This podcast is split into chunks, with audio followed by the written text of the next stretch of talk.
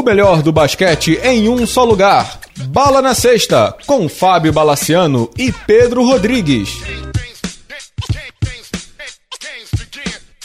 Amigos do Bala na Sexta, tudo bem? Começamos uma edição antecipada do podcast Bala na Sexta. Pedro Rodrigues, assuntos não faltam, né? Saudações, Bala, saudações, senhores. As novelas da NBA, né, cara? Quem diria? É, outro dia um amigo meu escreveu assim: o título tá meio decidido, mas o que tem de história boa nessa temporada tem, né? é verdade.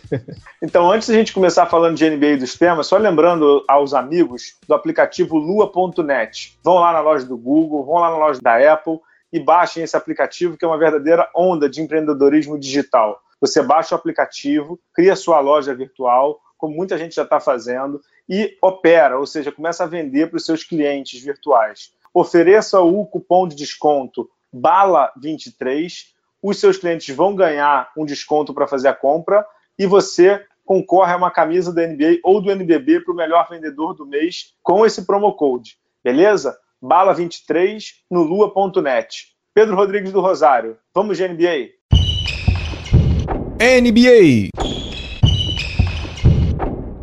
Pedro Rodrigues, meu amigo, sábado à tarde, é sempre assim, né? Tô tentando tirar uhum. aquele cochilo, tô com os balinhas, você acha que vai ser um dia tranquilo, que o domingo você vai conseguir tirar um dia off pro blog, tudo. O Old Bomb ou o Charame é bom, né? Não sei quem foi o primeiro, nunca sei quem é o primeiro. Uhum. Mas aconteceu a troca que foi concretizada, oficializada hoje, segunda-feira, quando a gente grava. O Philadelphia manda para Minnesota o Dario Saric, o Robert Covington, o Jared Bayless e um pique de segunda rodada de 2022. O Minnesota, por sua vez, manda o Patton, que mal joga, e o Jimmy Butler, que é quem realmente originou essa troca. Pedro, vários vieses nessa troca. Dá para avaliar assim por uns cinco ou seis prismas.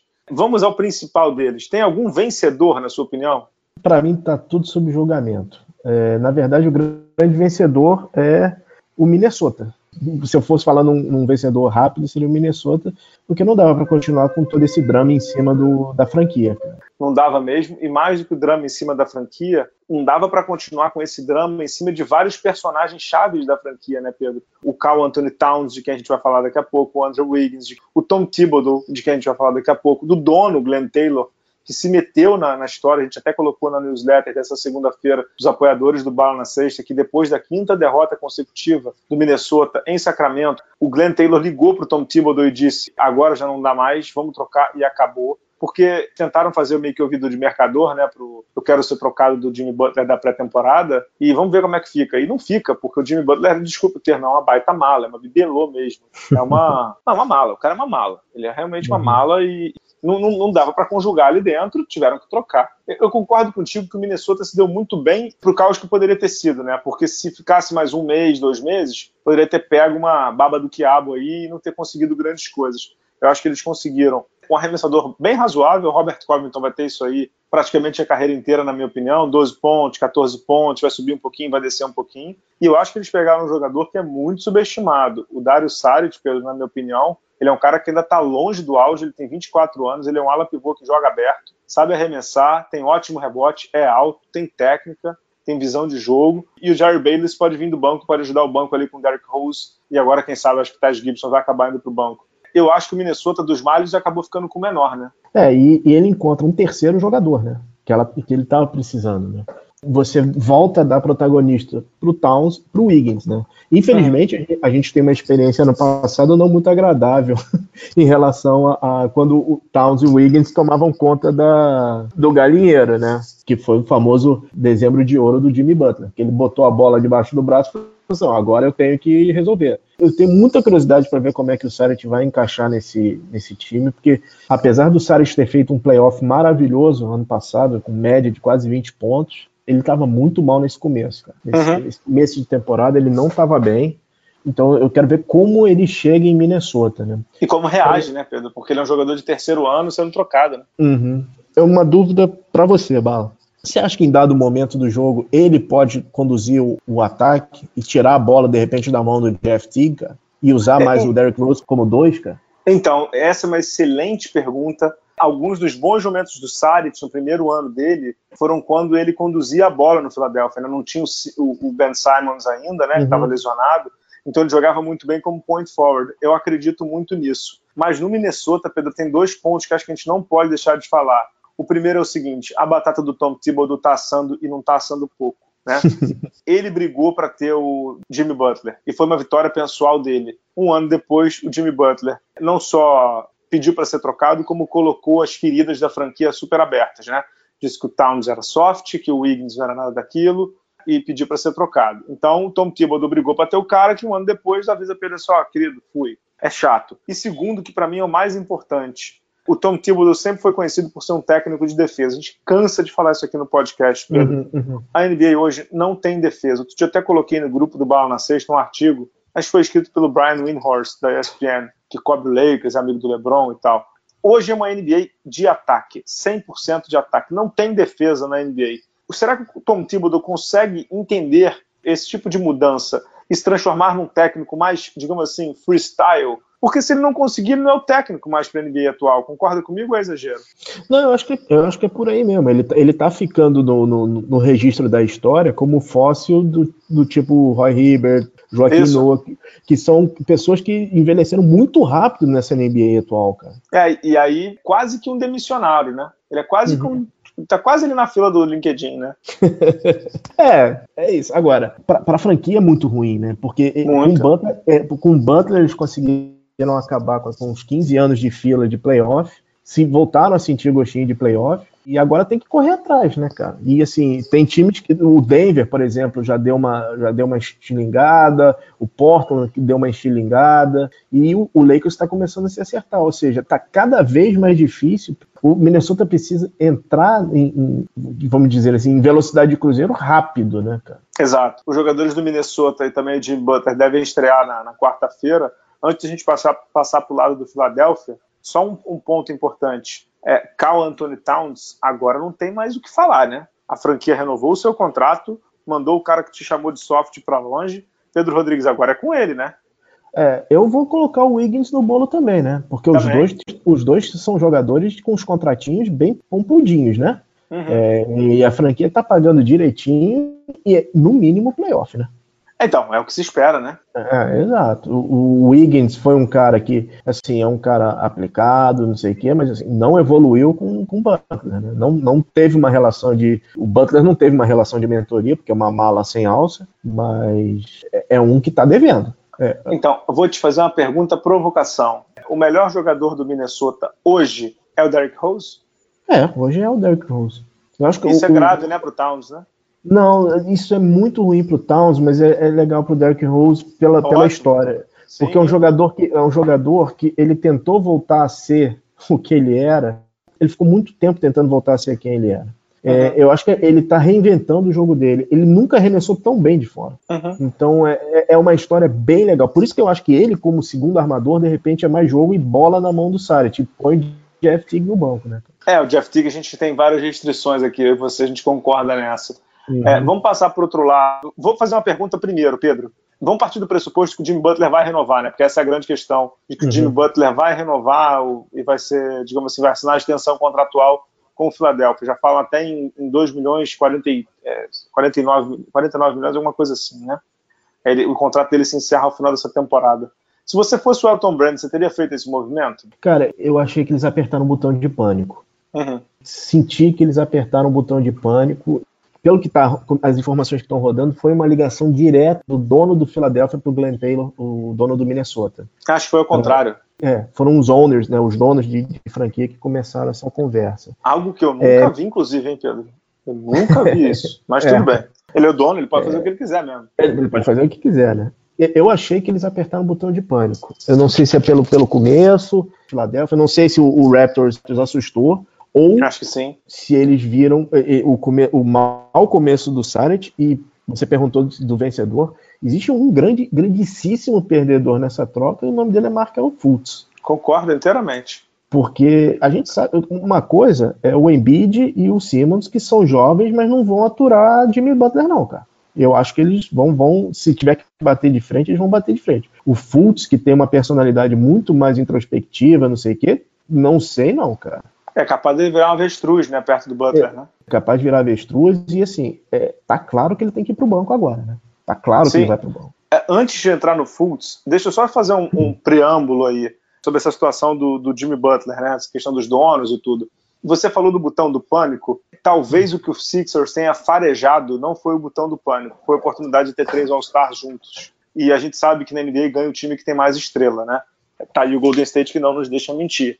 E tá ali o Houston, que daqui a pouco a gente vai falar dele, que chegou na final do Oeste ano passado também não nos deixa mentir. Então eu acho que Philadelphia pode ter farejado uma oportunidade de mercado de ter três All-Stars, digamos assim, muito fácil. A troca do Butler foi uma troca rápida, muito rápida.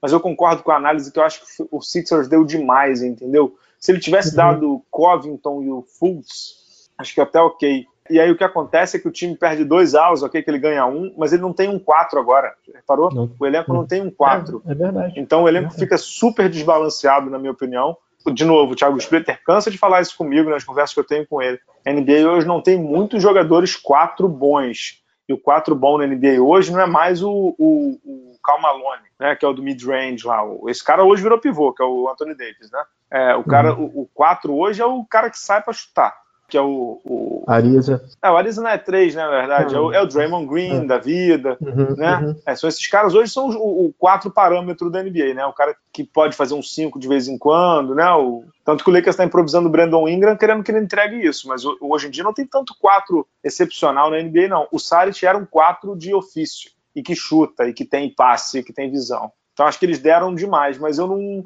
como é que eu vou dizer? Eu não critico os Sixers, não. Acho que eles farejaram a possibilidade de ganhar um título, cara. É, mas, mas, mas, essa é a troca, mas essa era a troca que eles estavam propondo para o Miami, né? Num, numa escala menor, era o Josh Richardson no lugar do Saric, um daqueles arremessadores malucos lá, Tyler Johnson, não sei o quê, e pique, né? Sim. Então é, é basicamente a troca do Miami, isso aí, cara. É que você tinha cantado a pedra. E você também cantou a pedra no WhatsApp, na nossa conversa, que o Sixers agora iria correr atrás de chutador, né, para dar uma remoldada no elenco aí com as perdas do Covington e do Saric. E agora já tem até um nome em vista, né, que é o do Kyle Korver, que, que tá no, no Cavs, obviamente doido para sair, né, porque é veterano. E já está nesse rumor de que poderia voltar ao time que, inclusive, o revelou, que é o Sixers. Né? Sixers é de viúva de Ilyasova, né?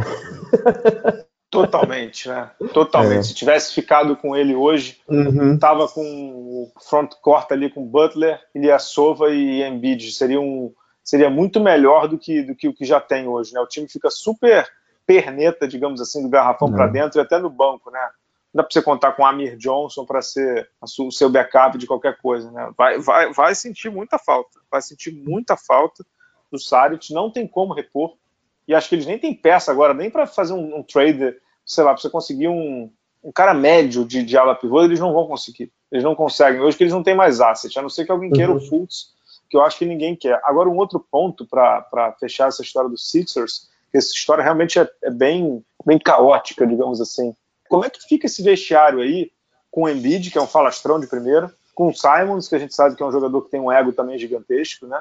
E o Brett Brown, que vai ter que controlar essas feras todas, né? Não é um vestiário dos mais fáceis, não, né, Pedro? Não, e é um cara que já vem com histórico. O Butler teve problema em Chicago, teve problema em Minnesota, e assim, é uma questão de tempo dele arrumar alguma coisa em, lá na Philadelphia, né? É, me preocupa tanto o Brett Brown quanto o Elton Brand. Que... Gerente, gerente geral Calouro, né? GM Calouro. Gerente, exatamente. E assim, a gente já se o Thibodeau, que é o, que é o cara que, que revelou, que deu espaço para ele, que correu atrás dele, ele tratou como gato, gato sapato, imagina agora, né?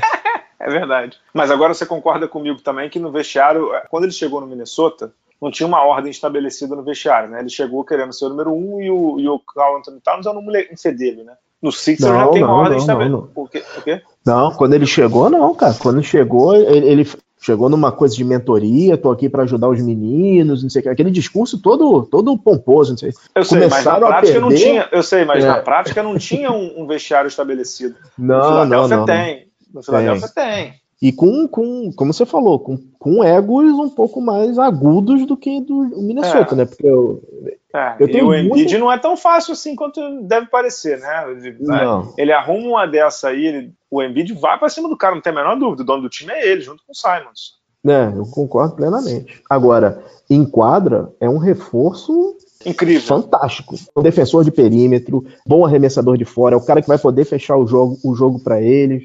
Cara, é, no papel eles estão chegaram no Boston, cara. Sim, só tem que entregar agora, porque o Minnesota não, uhum. a gente falou aqui, não estava entregando. O Minnesota, uhum. da expectativa para entrega, estava muito abaixo. E vamos dar uma vez aqui ao Brett Brown, meu filho Brett uhum. Brown, faz um favor para mim, tira o Fultz. Ele não é titular. Ô Pedro, sério, sério, assim, a gente fica aqui falando, fica um brincando com o outro. Ele não é jogador titular de um time que é contender, não é, Pedro? Ele, ah, ele é um garoto, tá tentando, tá recomeçando, não sei o quê joga ele vem do banco. O Redick, ele tem que ser titular do time, ele tem que ter todos os minutos ali da quadra, entendeu? O Fultz, o Fultz é reserva da armação. E o TJ McConnell, se duvidar, ainda joga mais do que ele. Desculpe falar isso. Não sei se você concorda comigo. Bala, quando o Colangelo estava lá, eu achava que o Fultz, o Fultz jogava porque o Colangelo se apaixonou naquele, é, naquele draft. Com o Colangelo uhum. fora, sinceramente, eu não consigo entender quem é o padrinho do cara. É, é difícil, né? A gente discutiu isso na prévia da temporada. Uma coisa é você ter o, você ter o Fultz na época de processo, né? Sim. Podia perder, que tudo estava lindo e maravilhoso. Filadélfia não está mais nesse patamar. Então, aí é que para mim tá, Pedro. Aí é que para mim tá o ponto. Acho que esse que você está falando para mim é o ponto. Ou o Filadélfia se coloca como um contender, e se colocar como um contender é, infelizmente, meu filho Fultz, você foi o pique número um do ano passado, você não está bem, pode ser que tenhamos cometido um erro, trata como. Ali não é mais para ganhar minuto. Uhum, ali ganhar uhum. minuto na quadra quem entrega. Uhum. Entendeu? TJ McConnell, é o, na armação é o. Até o Turco que jogou bem outro dia, o Komats. Ele hoje não tá entregando. Outro dia ele bateu um lance livre, cara, bizarro. O, o, o airball não era nem o, o, o, problema, era a mecânica horrível, horrível. Eu não remesso lance livre igual aquele cara, entendeu? Então, de novo, isso para mim também é uma declaração para, entre aspas, sociedade, né? É tipo, eu sou contender e vou brigar pelo título. Tem, o, o Sixers tem três All-Stars. Pode ser que o Jim Butler não seja essa temporada, mas o Sixers tem três All-Stars. E você tem que se portar como tal, entendeu? Não dá para jogar. Primeiro, taticamente, na minha opinião, não dá para jogar Fultz e Simons. E segundo, que, que o Fultz não tá entregando. Então, para mim, é tchau. É banco, na minha opinião. Ah, concordo, concordo inteiramente contigo. E assim, seu Fultz, armador, slasher, que vai pra sexta, raro, tá, filho? Tem que arremessar. É tem que ter chute. Na né? NBA de hoje, todo mundo tem que ter chute. Quem não tem hoje está muito fadado a ter uma carreira menor. E quem, tá, e quem tem arremesso está potencializando os números, está potencializando até o dinheiro. Caio uhum. Kuzma é um ótimo exemplo no, no Lakers aí, né? Hum. Vamos pro Oeste, Bala? Vamos falando em, em, em, em Fultz, banco, é, tá meio perdido. Pedro Rodrigues, o Texas vai pregar uma peça no Carmelo Anthony, é isso? Texas ferve, cara. Pois é, Bala. O... Falando em começo ruim, né? É, falando em começo ruim. Bom, acho que o estopim da crise toda foi a semana passada, que o Houston perdeu de forma contundente para o Oklahoma. E aí começou um zoom, zoom, zoom de Carmelo Anthony, que foi contratado depois de um, do buyout daquele contrato absurdo que ele fez em Atlanta. Foi para o Houston pelo contrato de veterano e, cara, assim, não encaixou, né? Ele não, não. não, enca não encaixou. O Houston tá mal, o Houston tá sem peça, o Carmelo tá virando meio que um bode expiatório, né? Eu não sei se para alegria do Mike D'Antoni, né? Então, vamos explicar um pouquinho aí, né? Hum. É, é, começaram os rumores depois dessa derrota de que o Carmelo não jogaria mais no Houston. No sábado, e aí, e aí sim, eu acho que houve uma falha descomunal da franquia. É, o Carmelo não jogou contra o San Antonio no sábado. E na entrevista coletiva foram perguntar para o Mike D'Antoni por que, que ele não, não tinha jogado com o Carmelo. E ele falou: pergunta ao Daryl Morey, gerente geral. Uhum. Ou seja, tipo, tirou o corpo dele fora. Achei que foi, ali foi muito feio, inclusive. Cara, podia dizer, dor no torno... lavou. Não, ele podia dizer, né? Dor no tornozelo, né? Uhum. Tipo, sei lá, problema pessoal. Enfim, ele falou: pergunta ao Daryl Morey, ou seja, ele não jogaria nem sábado e nem domingo, no caso ontem contra o Indiana, jogo que eles ganharam.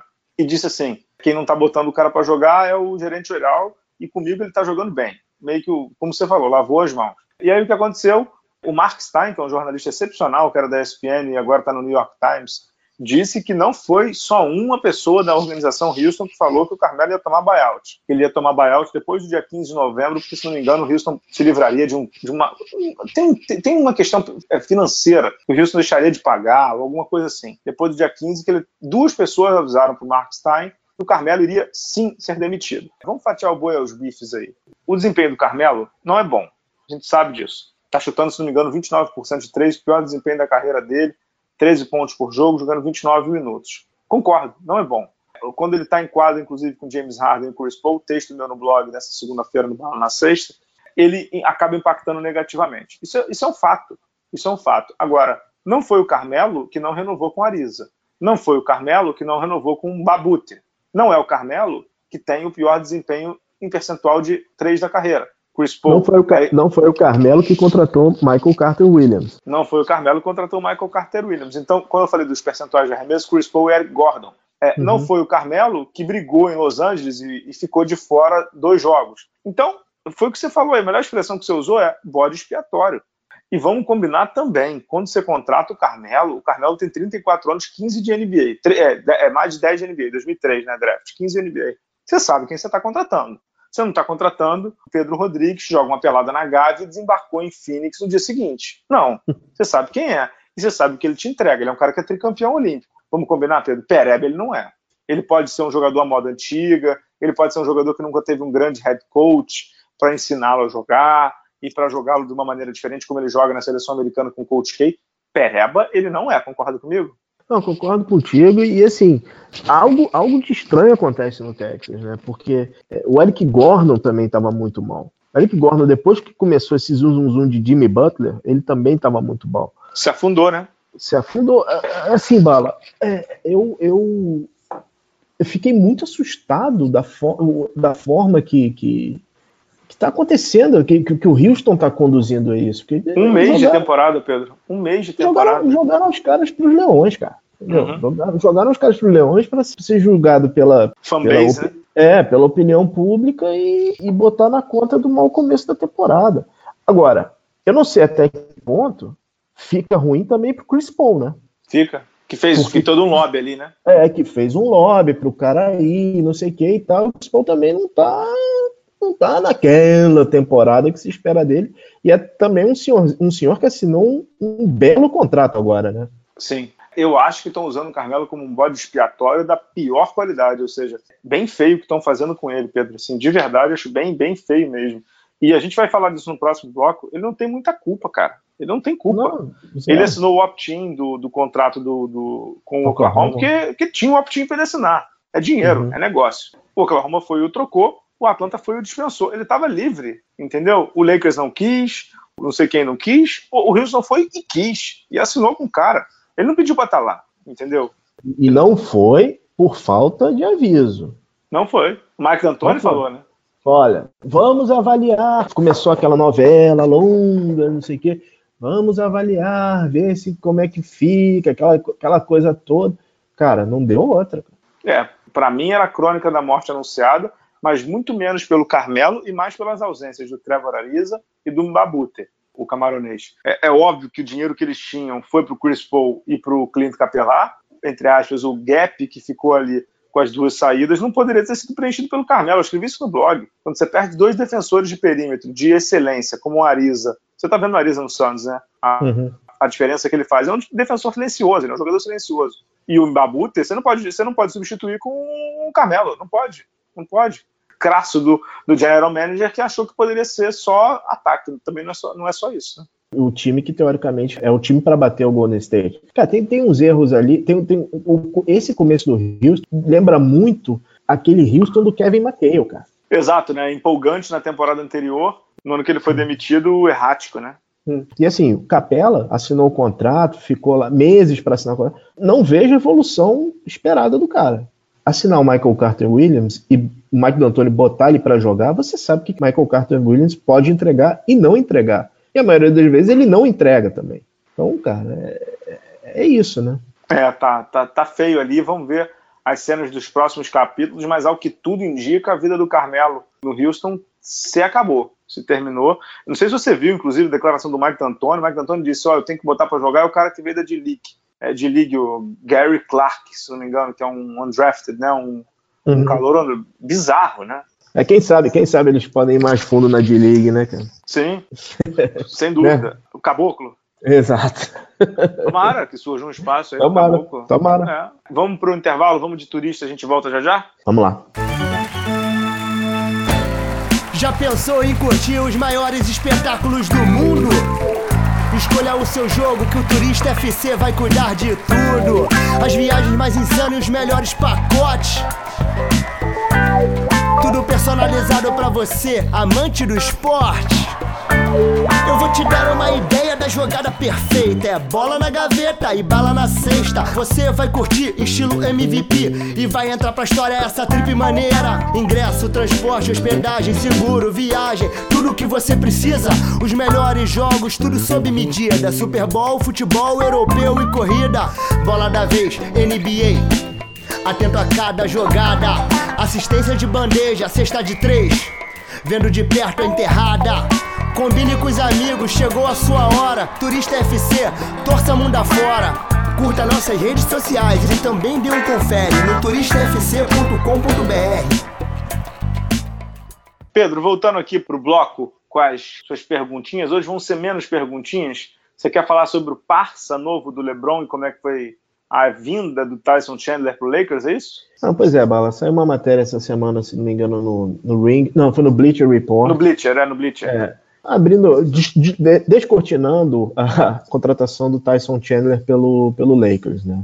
É, basicamente, o LeBron encheu o saco uma hora, ligou pro GM do, do Suns, Suns, que é o parça dele, James Jones, e falou, cara, qual a situação do Tyson Chandler? Bom, resumindo, o final da história todo mundo já sabe, né? O Suns fez um buyout, apesar de não, não estarmos na temporada de buyouts. A temporada de buyouts é mais para fevereiro, março. E o Lakers contratou o Tyson Chandler. Bala, voltando um pouquinho. Isso daí deu um, um zoom, zoom, zoom dentro do Lakers. O Magic Johnson e o Rob, Rob Pelinka ficaram meio assim, porque daqui a pouco abre a porta o LeBron falou: ó, conseguiu o Tyson Chandler, é só ligar e assinar o cara. Isso é ético? É, então sempre sobra para mim, né? Vamos lá, se a gente teve essa discussão no, no grupo do Bala na sexta, essa notícia que você colocou estaria nas notinhas da newsletter. Eu falei, Pedro, joga lá no grupo, porque é esse assunto para discussão. Assim, eu vou ser muito claro, independente do que acontece na relação LeBron, Magic Johnson e Pelinka, que obviamente é, eu acho que eu jamais imaginei que o Magic Johnson fosse abrir esse tipo de porta, ou que o LeBron fosse abrir esse tipo de porta com o Magic Johnson, porque achei que haveria um respeito. Por exemplo, eu não consigo imaginar ele fazendo isso com o Pat Riley, entendeu? E duvido que o Pat Riley abrisse esse tipo de, de guarda, né? Até na matéria do Bleacher diz isso, né, Pedro? Que com o Cleveland ele pintava embordado, mas que no Miami ele não fazia isso. Mas noves fora isso, que a gente não sabe também como é que foi esse alinhamento aí, o LeBron James ligar para o James Jones, se ocorreu, né, como diz a matéria, e pelo visto ocorreu, se ele ligar para o James Jones e perguntar sobre o Chandler, o Chandler ter o contrato rescindido e logo depois ir para o Lakers, isso é de um absurdo, absurdo, absurdo. Tem um termo em inglês que é o compliance, né? Tipo, é o que? Regulatório, uhum. Pedro? Se fosse traduzir uhum. o que? É, isso, é, o é, é, o regulatório. É inadmissível um jogador ligar para um general manager de outro time. Nem que seja, sei lá, a única coisa que o LeBron James pode ligar para o James Jones é para perguntar da família, entendeu? Ele ligar para qualquer coisa que seja de basquete é absurdo. Absurdo. De novo, a gente já falou isso no, escrevi no blog, acho que a gente já falou aqui, já botou lá no grupo dos apoiadores. A NBA faz uma vista grossa com o LeBron, LeBron James do ponto de vista ético, que é deprimente. O que ele faz com aquela Clutch Sports, que é agenciamento de jogador, o KCP lá, o Calder Pope joga com ele no Lakers e não joga Patavinas hoje em dia tá até caiu na rotação e tudo, mas está lá ganhando um dinheirinho. E tantos outros que entraram, John Wall, o Anthony Davis e tantos outros que entraram na agência que é dele e que ele bota o testa de ferro do amigo dele para tocar o dia a dia. Mas essa, para mim, é, é, o fim da linha, porque é, é, é o, a agência de, mar, de marketing esportivo lá que cuida do, desses atletas que eu citei, ele pode alegar a vida inteira que não é ele que é um amigo dele. E ninguém vai, ninguém vai, ah, não tem documento, né? Mas essa dele ligar para James Jones e no dia seguinte o Tyson Chandler ser rescindido é deprimente, Pedro. Desculpa, assim, é muito decepcionante para a gente que fala em ética esportiva, em gestão esportiva, em transparência, em credibilidade. E para mim, mais deprimente do que a atitude do LeBron James é a NBA ter permitido isso. Não sei se você lembra, um ano atrás ou alguma coisa assim, o Magic Johnson foi multado em acho que 100 mil dólares quando ele elogiou o Antetokounmpo, dizendo que o Antetokounmpo seria MVP eu achei até de um rigor excessivo, porque foi uma entrevista na ESPN, mas achei que ok, era uma coisa de compliance que a NBA agiu. No LeBron eles ficaram calados, é isso? Bala, vamos lá. Tá fazendo Exagerei, um não? Não, não, eu acho que eu vou só colocar um pouco mais de, de, de, gasolina aí no fogo. Tá fazendo um ano aquele tweet do Bledson dizendo eu quero sair daqui. tomou multa. Jerry Smith publicou, sei lá, em stories, sei lá que, que diabo que os adolescentes estão usando hoje, dizendo que quer ser trocado. Também tomou multa. Exato. É, é, é, são dois pesos e duas medidas, né? E em relação ao Suns, cara, é para pegar o, o, James Jones e ejetar o cara. Concordo. Assim, ejetar. Você está reforçando um, uma franquia da mesma conferência. E mais do que isso, o Tyson Chandler não estava lá para ser o tutor do Aiton, entendeu? Isso, o Sun, isso, o, o Sun, quem é o pivô reserva do Suns hoje, sem o, sem o Chandler? Boa pergunta. Era o Alex é o, Lenk. Alex, que foi, Alex Lenk foi, tá no Atlanta, que foi despachado né? para o Atlanta, justamente para o Chandler ser o único tutor do cara.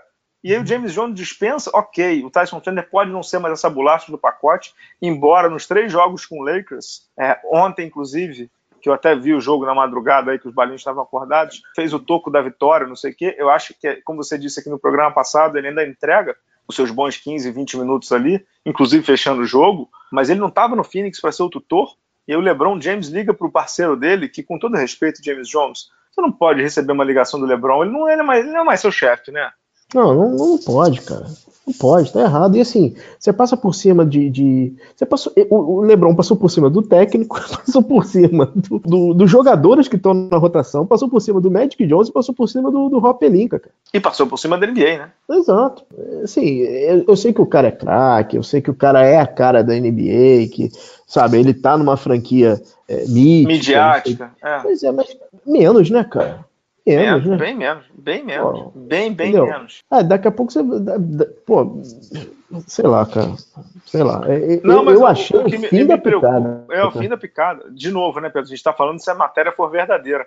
E o, o, e o Bleacher é um site confiável, se não me engano, é uma matéria do Michael Lee. Uhum. Perdão, o Michael Lee saiu, tá no The Athletic. Eu não sei de quem é a matéria. Depois eu vejo lá o nome, a gente, a gente depois coloca no, no Twitter, né? O link da matéria.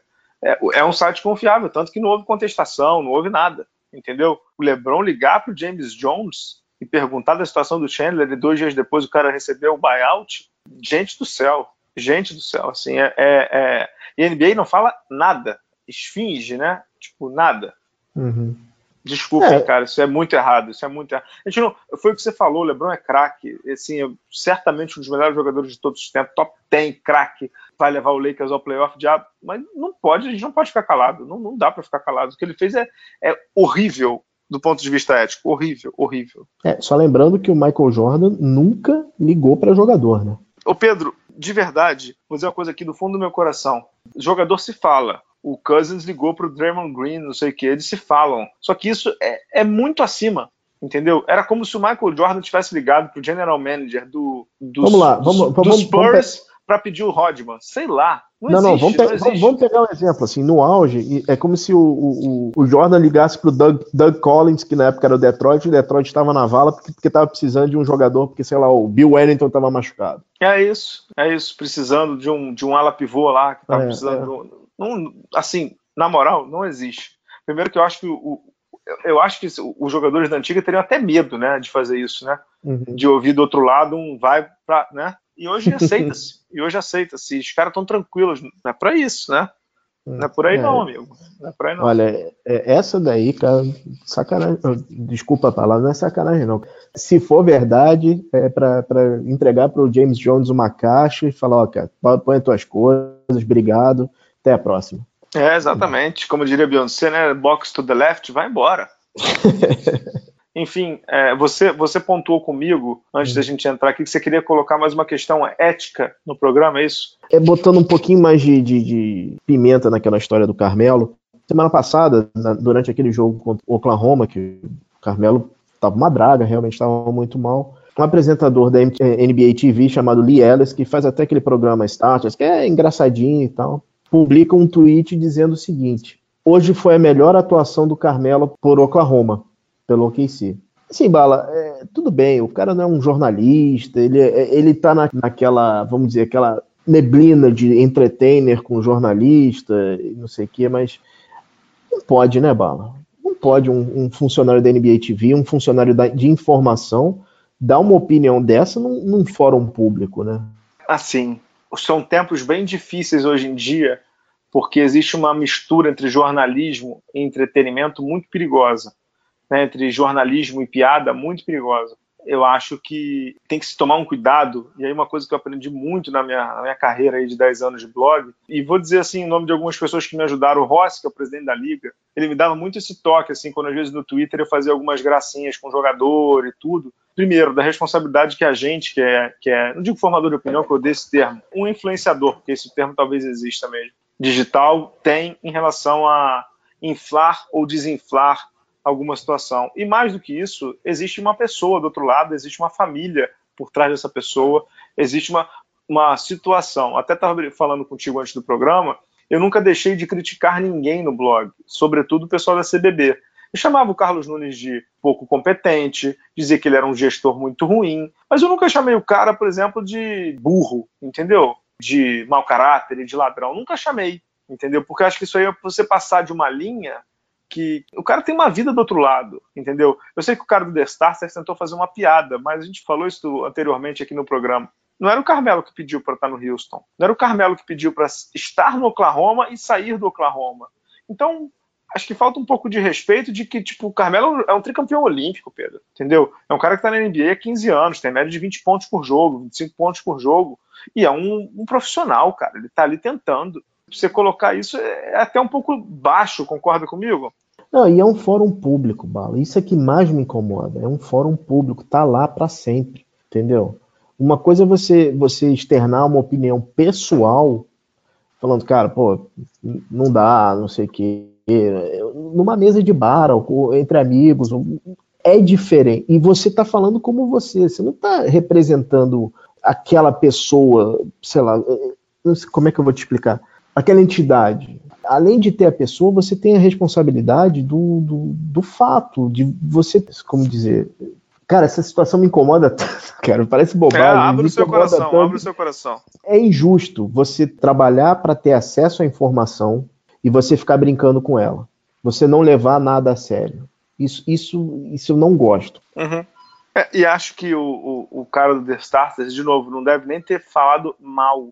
No sentido de, tipo, caraca, eu vou acabar com a vida do Carmelo mas eu acho que justamente isso é o que talvez diferencie um jornalista de um entertainer, uhum. que é ele não, é não medir as consequências. Eu acho que ele não tem medido as consequências do que ele acabou falando e do que ele acabou escrevendo. E se você está lembrando e se incomodou, imagina assim, sei lá, se o Carmelo leu, se a mulher do Carmelo, aquela que era VJ da MTV, a Lala, leu. Pô, o Carmelo hoje tem um filho, acho que 12, 13 anos, sabe? Que daqui a pouco está entrando em rede social. Assim, de novo, não é, não é, não é nenhum problema eu dizer, já cansei de dizer às vezes, tipo, que, sei lá, que o, que o Thiago Splitter jogou mal, que o Nenê jogou mal, você não tem problema, isso é análise, entendeu? É você dizer, ó, Pedro Rodrigues jogou mal, o Bala escreveu mal. Eu já cansei de receber crítica. E crítica, ah, não gostou, beleza, tá no jogo, tá no bojo da brincadeira. Agora, acho que isso aí é passar um pouco do ponto, né, Pedro? É, tem uma linha aí que não é nem fina, é uma linha de educação. Eu acho que, é, eu acho que é, é exatamente isso aí, cara. É a linha e, e assim, no momento que você escolhe reportar o que está por, por trás da cortina, você tem algumas responsabilidades que você não tem como, como espectador. Uhum. E eu uhum. acho que dessa vez o cara cruzou, entendeu? É, e, e, é chato, né? Porque é um cara que tá dentro da NBA, né? Pô, imagina, cara. O cara tá dentro do estúdio da NBA, cara. e assim, outra coisa que me incomodou é porque o Carmelo tá sofrendo um linchamento. Linchamento virtual, linchamento é, dentro da franquia. Cara, é, é complicado, cara. É, e de novo, injusto. Ele não pediu para estar tá lá. É só não contratarem não. ele. O Houston vai demitir ele, deixa ele lá aposentado, entendeu? Beleza, ninguém contrata. Agora, fazer o que estão fazendo, acho que tem um exagero aí, né? É, eu concordo contigo. É, tá, tá, tá, tá fora do tom isso aí, cara. É complicado. Eu, eu, eu confesso que eu fiquei incomodado com isso, cara. Mas. É um, é um incômodo correto. É um incômodo correto. Fique tranquilo. Antes de fechar a NBA, Sacramento é pra valer, Bala? Vamos pro próximo bloco. Deixa o Sacramento em paz que a gente começa falando do Sacramento, eles perdem. Deixa o Sacramento em paz. É um núcleo jovem que tem bons valores. O Buddy Hill, do De'Aaron Fox, o uhum. Willie Collinstein, o garotão lá do draft, o Bigley the Third, é isso? É, é. Tem garotos bons ali, tem o Bogdanovich, que nem estreou ainda direito e tudo. Voltou, tem... voltou agora. É, voltou agora, então, não estreou direito. Uhum. Tudo. Tá, tá, tá, recomeçando. Tem muita coisa boa ali, mas vamos deixar, vamos deixar o, o Kings para lá, porque é, eles sempre fazem besteira, né? E a gente fala deles, eles vão fazer besteira, aí a culpa é nossa. Beleza, vamos pro, vamos pro próximo bloco. Vamos pro próximo bloco, a gente vai de Mr. Boiler e volta já já. We know game, we know game. Vista-se com atitude dentro e fora da quadra. Mr. Baller é a marca com o DNA do basquete. Camisetas e bonés personalizados, criados com alto padrão de qualidade para a academia, para o dia a dia, para o seu lifestyle. Visite nossa loja em mrballer.com.br e conheça nossas estampas exclusivas, pagamentos via cartão de crédito ou boleto bancário. Se preferir, chame a gente no WhatsApp 47 99754 0272. Siga também o Mr. Baller no Instagram e na nossa página do Facebook. Junte-se a nós, Pia Baller.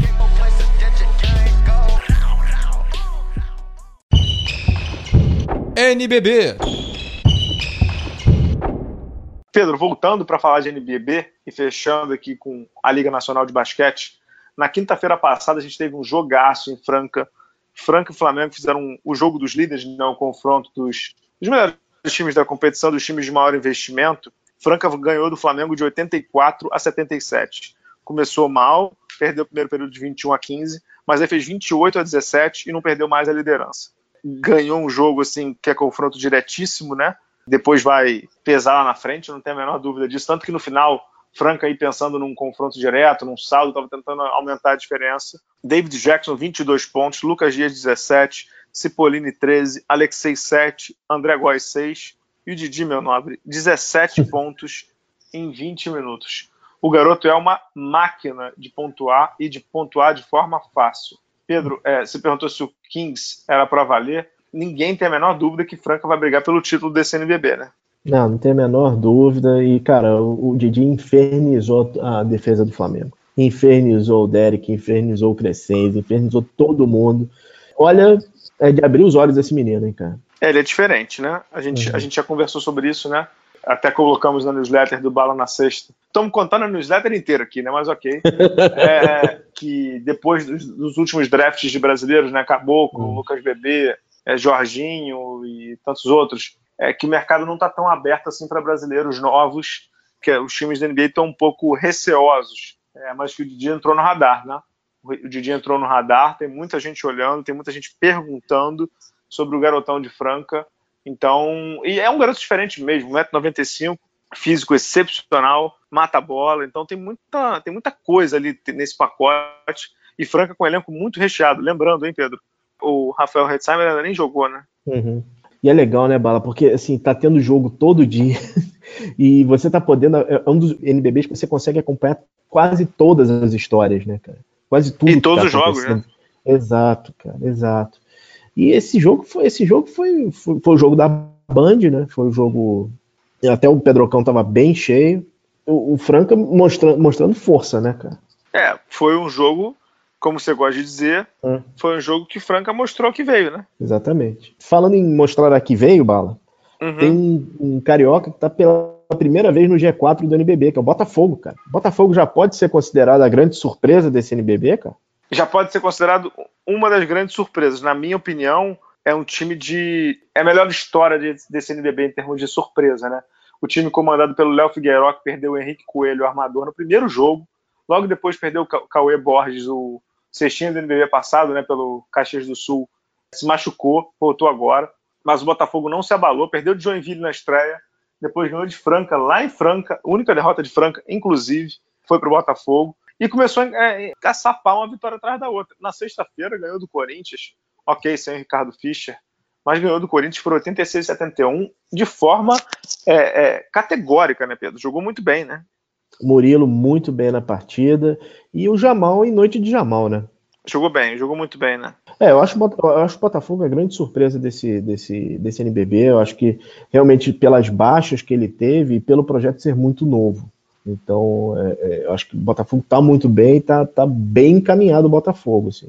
Sim, e o mais legal de tudo, e acho que esse é um exemplo uhum. que fica também, Pedro, o Botafogo está seguindo passo a passo, uhum. entendeu? Não entrou um dinheiro lá da, da, da TIM, não tem problema nenhum falar, e não contratou 35 milhões de jogadores caros. Ele foi fazer o projeto gradativo, entendeu? Foi dar o passo do tamanho da perna dele, que foi montar um time humilde de jogadores que estão tentando um lugar ao sol, Ansalone jogando muito bem, Cauê voltando a jogar, Jamal jogando muito bem, o Arthur jogando muito bem, Arthur Bernardi, e, ou uhum. seja, mais do que isso, pegou o Murilo, que estava dando sopa no mercado. Essa, essa foi uma tremenda contratação. Tremenda Exato. contratação. Ops. Disponível, né? E disponível, né? Tava, tava lá de bobeira, né? Oi? Disponível Alô? no mercado, né? Estranhamente disponível no mercado. Botafogo foi, foi muito bem, né? Foi muito bem, contratou jogadores assim pontuais para o elenco, né? Não ficou um elenco recheado, tudo. Trouxe o Mogi, né? Que é o jogador que surgiu no Paulistano. Ainda não deslanchou, mas está tendo seu Uhum. tempo de quadra, está conseguindo desempenhar um pouquinho do papel. O Botafogo vai indo muito bem nesse NBB. Vai pegar playoff com certeza, não sei exatamente em que lugar, se é G4, se é fora do G4. Agora, vou ser chato de novo nesse programa. Você falou que o ginásio de Franca estava cheio, mas não estava lotado. Aí brigaram comigo no Twitter, não sei o que e tal. Mas assim, torcida do Botafogo, meus caros amigos, eu sei, jogo sexta-feira, no horário que não é tão bom, 9 horas da noite, todo mundo quer ir pra night no Rio de Janeiro. Eu entendo isso tudo. Tava chovendo, tava frio, eu sei disso tudo. Mas apoie o seu time. É legal, o NBB é legal, o Botafogo tá com um time legal, time raçudo, time com energia. Vá ao ginásio, vá ao ginásio dar essa força. Não faz... não tô, não tô fazendo propaganda do NBB, não, Pedro. Eu só tô fazendo propaganda assim, o time, entendeu? Eu tenho um time, que é o Fluminense. Se tivesse um time no NBB, eu, eu iria todo jogo, porque eu gosto de ver meu time jogar, eu gosto de basquete. Acho que é mais ou menos por aí. É verdade. Vamos dar uma passada rapidinho pelo clássico, cara? Foi o clássico, um atropelo, né, do Flamengo contra o Vasco, 90 a 70, e o Vasco já começou a se mexer logo depois disso, né? O Vasco não, não, não teve resposta do Flamengo. O Flamengo é um time infinitamente mais Preparado, né? preparado, mais técnico, e o Vasco foi presa fácil. Foi 90 a 70, mas o placar não diz o que foi o jogo. Tava 30, o, né, Pedro? o, é, o Flamengo, o Flamengo praticamente parou de jogar no final do. no meio do terceiro quarto. E a partir daí o Vasco começou a tirar um pouco, mas assim, Balo, o, o time é muito torto. O, o time do Vasco é mu- muito torto. E ele precisa realmente. É, é- é falta encaixe no time do Vasco, cara. É, realmente eles, eles tinham que ir no mercado para se reforçar. Contrataram um americano agora, né? Que a gente obviamente não conhece, tá chegando aí. Tem um alarmador que o Vasco tá tentando também para suprir a ausência do, do Desmond Holloway, que não ficou, né? Porque não recebeu o salário. Mas é um elenco muito desbalanceado. A gente comentou isso antes, né? Que não, a gente não conseguia entender, digamos assim, que tipo de montagem era essa que o Vasco estava fazendo.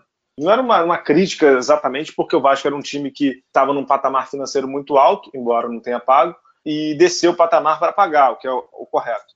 Então o time ficou desbalanceado mesmo, ficou bem errático. E a gente agora vai ver como é que o time vai se desempenhar. O Vasco está na parte baixa da tabela, né? E a pressão vai aumentar, né? a pressão vai aumentar. E o Botafogo tá bem, e tem rebaixamento, é, vai aumentar.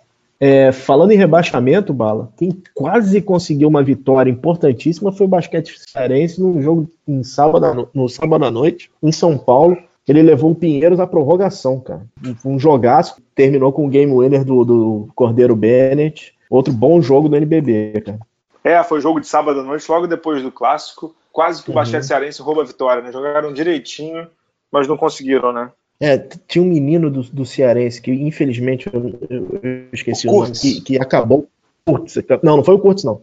Tem um menino que acabou com o jogo, fez 20, 24 pontos. É menino Uhum. mesmo, tá? bom jogador, cara. E, e é um jogo que o Pinheiros, no último período, levou 29 a 25. Na prorrogação, só é que conseguiu ganhar, né? É um jogo bem É. difícil pro time do Pinheiros. Não jogaram bem, né, Pedro? Não, não jogaram bem, não, não- tiveram aquela aplicação que tiveram contra, contra, por exemplo, o Flamengo, nem contra o próprio Paulistano, no jogo que, o- que o Iago só fez chover. Mas o Pinheiros é, tá lá, né, cara? Tá, tá É fazendo o suas Kobe, graças. né? é o Kobe do Basquete Cearense, né? Isso, isso, isso aí. O pessoal do lado do Ceará brinca comigo lá no Twitter e no, no Hum. Face, diz que o Basquete Cearense tem o Kobe e o Bright. então, quase o Kobe Bryant. que é o Kobe, né? C-O-B-B, número 21, e o Bright, número 3, né? O, É em Sorocabana. Em Sorocabana, exatamente. Voltamos semana que vem, Pedro? Voltamos semana que vem, Bala. Pessoal, muito obrigado. A gente volta semana que vem. Pedro Amorim, Estação Idor, muito obrigado aí pelo trabalho. Valeu, pessoal. Até a próxima. Tchau, tchau.